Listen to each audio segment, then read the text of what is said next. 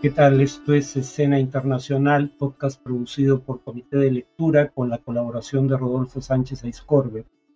La primera noticia de hoy es que en Argentina la inflación alcanzó los tres dígitos. El cálculo interanual rompió la barrera del 100% por primera vez desde 1990. Comparado con febrero de 2022, la inflación es de 102.5%, la más alta desde 1991. Habría que recordar que en ese entonces Argentina estaba saliendo de la hiperinflación que había padecido entre 1989 y 1990. La razón fundamental es el aumento de precios, sobre todo carnes y lácteos, y esto en parte tiene que ver, aunque más en productos agrícolas, eh, con una sequía que afecta el país pero hay otros factores que están detrás de un incremento tan significativo, porque habría que recordar que eh, la meta era 60% de inflación anual para este año. A este ritmo parece altamente improbable que se consiga. Eh, además del precio de los alimentos, el precio de las tarifas de servicios públicos también se ha elevado significativamente. Eh, recordemos que en tiempo del kirchnerismo había controles oficiales sobre estas tarifas y claro, eh, cuando estos controles terminan afectando la inversión en la generación de servicios para una población creciente, eh, lo que termina ocurriendo es que cuando finalmente hay un desembalse de tarifas, las subidas son así de significativas. Eh, además, el gobierno ha tendido a ceder en negociaciones salariales, teniendo en cuenta que este año es un año electoral en la Argentina. Eh, las elecciones presidenciales eh, y para renovación parcial del Congreso se realizan en octubre próximo. Por no mencionar el alza en los tipos de cambio, un problema habitual eh, en la Argentina que termina afectando el precio de las importaciones. Hay el riesgo de que la economía argentina entre en recesión este año, pero la paradoja es que para el peronismo cualquier posibilidad de reelección pasa por controlar la inflación y las políticas que se adoptan para controlar la inflación, por ejemplo, eh, subidas en las tasas de referencia de intereses que fija el Banco Central, que a su vez pueden ahondar el riesgo de recesión. En América Latina solo Venezuela tiene una inflación más alta. Eh, la segunda noticia del día es que Honduras se ha sumado a los países de la región y del mundo que dejan de reconocer a Taiwán para reconocer a la República Popular China. Lo anunció la presidenta Xiomara Castro. El canciller hondureño dejó en claro que esto no tenía nada que ver con la orientación política del gobierno, porque dijo que era más bien un acto de pragmatismo. Claro, China es la segunda economía del mundo, un socio comercial cada vez más importante de América Latina y el Caribe y fuente creciente de inversión extranjera, en mucha mayor proporción de lo que jamás era Taiwán. Eh, y claro, el canciller eh, Enrique Reina dijo que estaban hasta el cuello, cita literal, con problemas financieros y que por ende eso explicaba decisiones de este tipo, aunque como hacen países como el Perú, que no reconocen diplomáticamente a Taiwán, eh, Honduras va a mantener relaciones comerciales con ese país. Esto era un asunto que eh, Xiomara Castro, la nueva presidenta hondureña, ya había planteado en su campaña presidencial, pero no había vuelto a tocar desde entonces. Con esto se reducen a solo 13 de los países en el mundo que tienen relaciones diplomáticas con Taiwán. Honduras es el noveno país y el quinto de América Latina en cortar relaciones con Taiwán para establecerlas con eh, la República Popular China desde 2016. La tercera noticia de hoy es que China, Rusia e Irán comienzan maniobras navales conjuntas el día de hoy en el Golfo de Omán. El Ministerio Chino de Defensa dijo que eh, los ejercicios llamados Cinturón de Seguridad Marítima pretenden profundizar la cooperación entre las armadas de estos tres países. Eh, en 2022 ya habían realizado ejercicios similares en la misma región eh, y en 2021 los habían llevado a cabo en el Océano Índico, más cerca del de, eh, espacio marítimo chino. Se, hubo prácticas de artillería contra objetivos navales, maniobras tácticas conjuntas y misiones de búsqueda y rescate.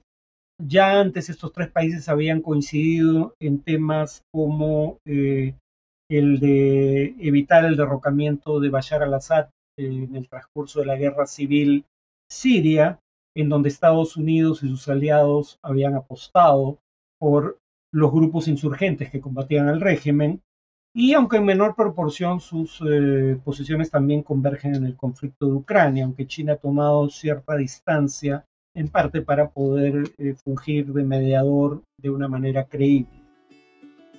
En cuanto al tema de análisis, recordemos que eh, en la sesión anterior empezamos a hablar del acuerdo entre eh, Arabia Saudita e Irán para restablecer relaciones diplomáticas rotas en 2016 y, respetar la soberanía el uno del, otro, evitar inmiscuirse en asuntos internos, etcétera, cosa que habían venido haciendo ambos en años recientes. Les decía que este acuerdo fue mediado por China y la pregunta aquí es obviamente qué interés tiene China en mediaciones de este tipo. Eh, bueno, China tiene un documento oficial, eh, China Arab Policy, en su versión en inglés, eh, que delinea las prioridades para la región de Oriente Medio, un documento que se dio a conocer en 2016. Y para resumir las dos ideas claves, lo fundamental es la cooperación energética, eh, mantener eh, los canales de comercialización de crudo saudí e iraní abiertos, porque China es eh, el principal socio comercial de ambos países, representa 30% del total del comercio iraní, por ejemplo, y este es un comercio basado fundamentalmente en exportaciones de petróleo de Irán y Arabia Saudita hacia China. Entonces, China tiene capacidad de influir sobre estos países porque es eh, el socio comercial más importante de ambos, pero también porque, eh, digamos, a diferencia de Estados Unidos, China eh, no tiene conflictos con ningún país de la región, no ha ofrecido garantías de seguridad a ningún país de la región, no es un exportador importante de armamento en la región ni mantiene bases militares. La más cercana es una base que tiene en Djibouti, pero Djibouti está en el continente africano, no en el Golfo Pérsico o Arábigo, dependiendo de quién me pregunten.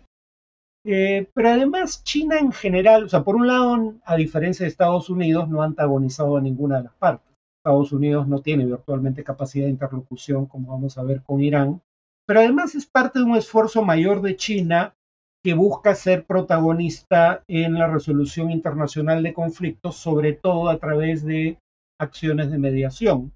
Lo acabamos de ver en Ucrania, donde presentó un plan de paz de 13 puntos que por ahora ha caído en saco roto, pero que creo se va a retomar en la segunda mitad del año. Eh, y en febrero pasado, eh, digamos, China abrió una oficina internacional para la mediación en Hong Kong eh, es el primer organismo intergubernamental en el mundo dedicado a la resolución de conflictos internacionales por la vía de la mediación. Y, claro, por otro lado, esta es una oportunidad para China de mostrarse como un país que intenta llevar paz y estabilidad ahí donde, desde su perspectiva, y en parte con razón, Estados Unidos ha sido una fuente de inestabilidad regional y de conflictos armados, como la invasión de Irak. O sea, creo que hay un intento de establecer este contraste con Estados Unidos y, repito, la capacidad de interlocución de Estados Unidos con Irán, por ejemplo, es virtualmente nula desde que ese país rompió eh, el acuerdo nuclear suscrito por los cinco miembros permanentes del Consejo de Seguridad de las Naciones Unidas, además de Alemania por un lado e Irán por otro, acuerdo que limitaba las aspiraciones del programa nuclear iraní y permitía inspecciones de la Agencia Internacional de Energía Atómica a cambio del levantamiento de algunas de las sanciones adoptadas, entre otros por Estados Unidos contra la República Islámica de Irán. Al romper unilateralmente el acuerdo, Estados Unidos perdió capacidad de interlocución con Irán. Irán ve a Estados Unidos con razón como un país hostil pero en segundo lugar, eh, habría que recordar que eh, de no haberse producido la ruptura del acuerdo nuclear, Irán no estaría enriqueciendo uranio a cerca de un 90%, es decir, el grado necesario para fabricar bombas atómicas, e Irán no habría arriesgado el restablecimiento de sanciones económicas respaldando a Rusia con la entrega de equipo militar para ser utilizado en la guerra de Ucrania como está haciendo en este momento. Repito, probablemente esto no habría ocurrido eh, si Estados Unidos siguiese siendo parte del acuerdo. La actitud de Estados Unidos frente al acuerdo ha sido paradójica. Recuerda, por ejemplo, que las primeras negociaciones no fueron mediadas por China entre Arabia Saudita e Irán, no fueron mediadas por China, sino por Irak y Oman. Y en ese caso Estados Unidos apoyaba esa mediación. Eh, y Estados Unidos ha dicho que respalda cualquier esfuerzo por desescalar las tensiones en la región y que aunque no ha participado directamente eh, en el proceso, eh, sin embargo los saudíes los han mantenido informados.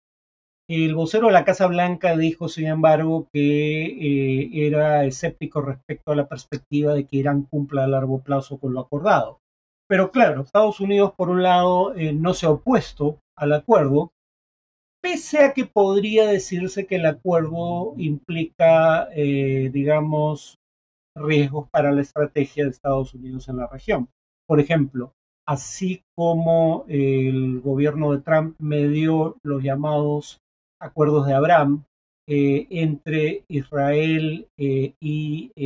Emiratos Árabes Unidos y Bahrein, que establecieron relaciones diplomáticas con Israel y luego logró que Marruecos y Sudán, otros dos países de mayoría árabe, eh, establecieran relaciones diplomáticas con Israel. Lo mismo intentaba hacer Biden con el más importante país árabe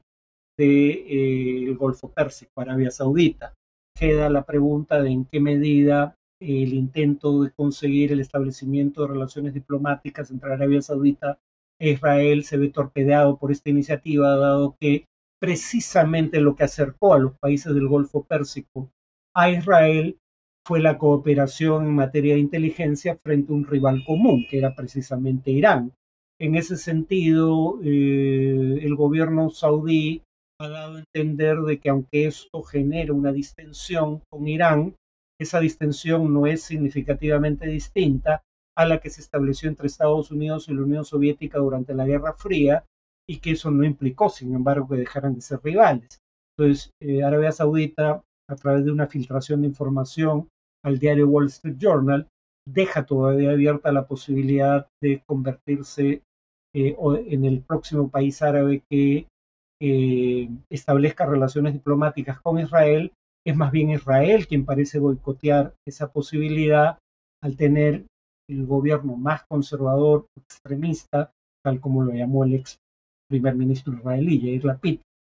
el gobierno más extremista de su historia, un gobierno que tiene una política aún más agresiva frente al tema de la ocupación de territorios palestinos. O sea, en ese sentido Israel sería el que sabotea la posibilidad de un acuerdo eh, con eh, los saudíes, no Arabia Saudita.